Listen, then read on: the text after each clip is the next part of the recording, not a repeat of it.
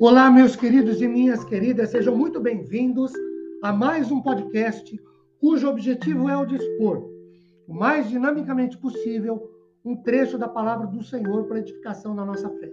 Meu nome é Ricardo Bresciani, eu sou pastor da Igreja Presbiteriana Filadélfia de Araraquara, igreja esta situada na Avenida Doutor Leite de Moraes, 521, na Vila Xavier. É uma grande alegria levar a todos vocês mais uma reflexão bíblica. Hoje, tendo por base o texto de Lucas, capítulo 24, de 1 a 10. E faremos uh, a divisão desse texto de duas maneiras. Neste podcast, a primeira, no podcast seguinte, a segunda. Mas, queridos, uma pergunta a ser respondida que é a seguinte: que Jesus buscamos? Em Mateus 27, 55 e 56, há o registro de que muitas mulheres que seguiam a Jesus estavam no Gólgota e assistiam à crucificação. Gólgota, local da caveira. Assistiam à crucificação sem nada poderem fazer contra isso. Dentre as muitas mulheres presentes naquela oportunidade, o versículo 56 de Mateus 27 destaca nominalmente três: Maria Madalena, Maria mãe de Jesus e ou mãe de, de, de Tiago, o menor, e de José, e Maria, mãe de João e Tiago, ou a mulher de Zebedeu ou Salomé, de acordo com Marcos 15, 40. Um dos pais da igreja de nome Egésipo, que viveu 180 anos.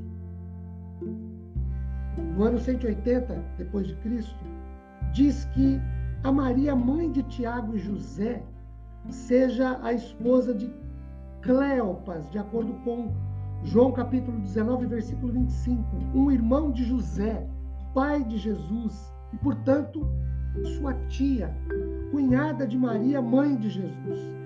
De acordo com Lucas 24, 10, ainda cita Joana. E tudo isso indica que várias mulheres estavam tanto na crucificação quanto no sepulcro de Jesus.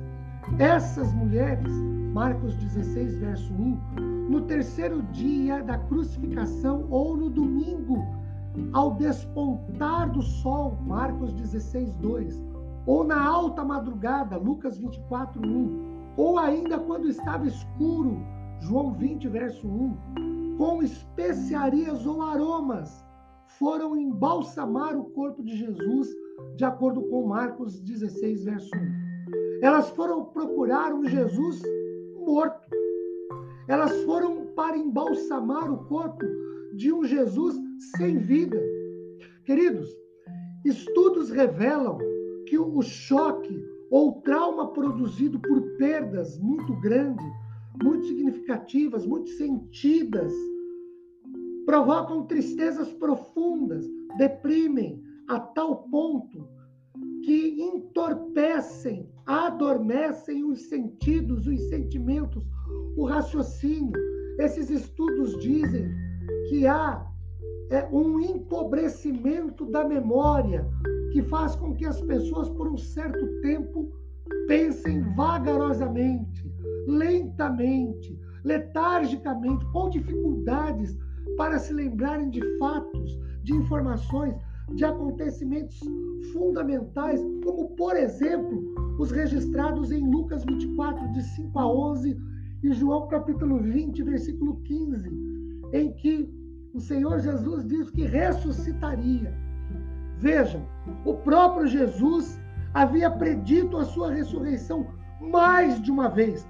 Mateus 16, Mateus 17, Mateus 20, Marcos 8, 9, 10, Lucas, 20, Lucas 9 e 18. Mas naquele momento, nenhuma das mulheres ou algum dos discípulos lembrou-se disso, pensou nisso, recordou-se disso.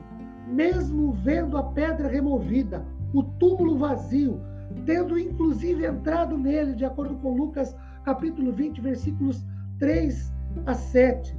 essas mulheres e os discípulos, eles perceberam ou não perceberam que se tratava mesmo do fato da ressurreição de Jesus. Só depois. João ainda acreditou, de acordo com. João acreditou primeiro, João capítulo 20, verso 8. Mas Maria Madalena, só depois de falar com dois anjos acomodados onde o corpo de Jesus estivera, João 20, de 11 a 13, e só depois de falar com Jesus, num primeiro momento, foi tido, confundido ou considerado como jardineiro Lucas 20, que mais uma vez pergunta a quem procura, quem, a quem procurais? Que Jesus procuramos? Morto ou vivo? Que Deus nos abençoe. Amém?